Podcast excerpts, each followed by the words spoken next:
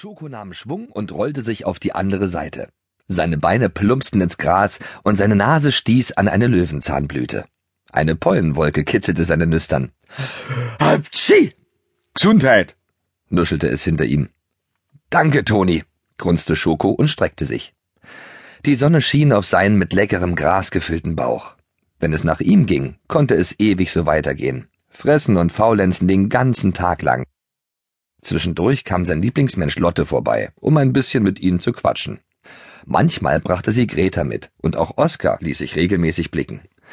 Besonders gerne hörte Schoko von ihnen immer wieder die Geschichte, wie er, Schoko Superpony, mit seinen Freunden das Gespenst Oskar gefangen hatte.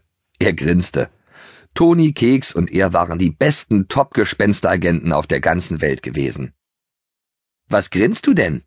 Vor seinen Augen tauchten die Hufe von Keks auf. Ich genieße das Leben, murmelte Schoko. Keks fraß das Gras um seinen Kopf herum ab. Ist schon super hier auf dem Blümchenhof, oder? Mpf. Am Anfang hatte Schoko ganz schön Heimweh nach ihrem alten Zuhause in Dumble gehabt, doch jetzt gefiel es ihm auf dem neuen Hof immer besser.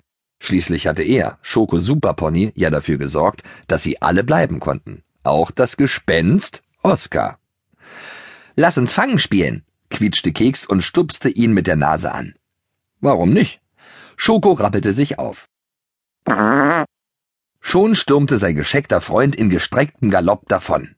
Schoko raste hinter Keks her.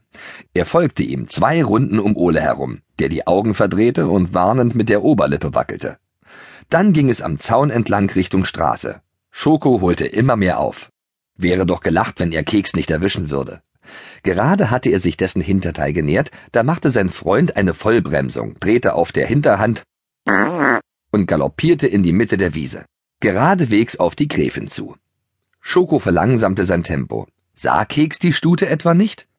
Ihr Fell leuchtete in der Sonne doch wie eine rote Ampel. Die Gräfin legte die Ohren an. Ihr verrückten Ponys, nicht einmal in Ruhe fressen kann man, wenn ihr in der Nähe seid, zeterte sie lauthals. Yippie! jauchzte Keks und buckelte. Dann schlug er kurz vor der Gräfin erneut einen Haken und sauste nun auf Toni zu. Schoko raste wieder hinterher. Toni, schneid ihm den Weg ab! Aber der Haflinger, der im Gegensatz zur Gräfin in aller Seelenruhe weiterfraß, hob nur verwirrt den Kopf. Was ist? Hilf mir! rief Schoko ihm zu. Wir fangen den gescheckten Pupser! Fix! Schnaubte Toni und setzte sich mit einem Maul voll Gras in Bewegung. Doch er war zu langsam. Keks raste an ihm vorbei und wieder die Wiese hoch in Richtung Tor. Dort hatten nämlich Lotte und Greta gerade Schoko und Keks gerufen. Schoko blickte auf und sah Lotte mit einer Mohrrübe winken. Im nächsten Moment zog Toni an ihm vorbei. Typisch. Eben noch konnte der kaum seine Beine bewegen, und nun sauste dieses bayerische Bergpony in einem Affenzahn auf die Mohrrübe zu. Na warte, ich bin zuerst da, wieherte er seinem Haflinger Freund zu und ließ seine kleinen Hufe noch schneller über die Wiese wirbeln. Schnaufend kam er beim Tor an. Weiter hätte er auch wirklich nicht rennen können.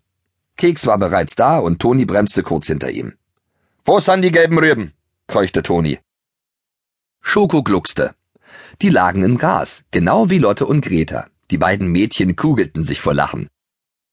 Lachen die über uns? wunderte sich Keks. Claro, was denkst du denn? Schoko grinste breit, vor allem darüber, wie Toni mit seinem dicken Bauch über die Wiese gedonnert ist. So ein Schmann! Toni biss in seine Richtung. Du hast der Wampel, Inet! Ihr bekommt alle drei jetzt eine leckere Mohrrübe und später noch ein paar mehr, beruhigte Lotte sie. Offenbar dachte sie, dass sie wegen der Mohrrüben streiten würden. Auch wenn das nicht stimmte. Es wirkte. Schoko starrte genau so wie seine Freunde auf Lottes Hand und gab Ruhe als er die leckere Mohrrübe genüsslich zwischen den Zähnen zermalmte. Aber konnten sie nicht gleich mehr bekommen? Wir reiten aus, jauchzte Greta jetzt und streifte Keks einen Halfter über. Erst auf der Wiese gammeln und dann ein Ausritt. Besser konnte der Tag ja gar nicht laufen. Schoko blubberte fröhlich, als Lotte auch ihm sein Halfter anzog. Toni kam mit in den Stall, kaute auf ein paar Mohrrübenresten herum und döste, während er und Keks gestriegelt wurden. Lotte massierte ihm gerade herrlich den Bauch, als sie plötzlich den Gummistriegel fallen ließ und sich mit der Hand an die Stirn schlug. Ich Dummerchen, rief sie und lief nach draußen. Was war denn jetzt los? Schoko schaute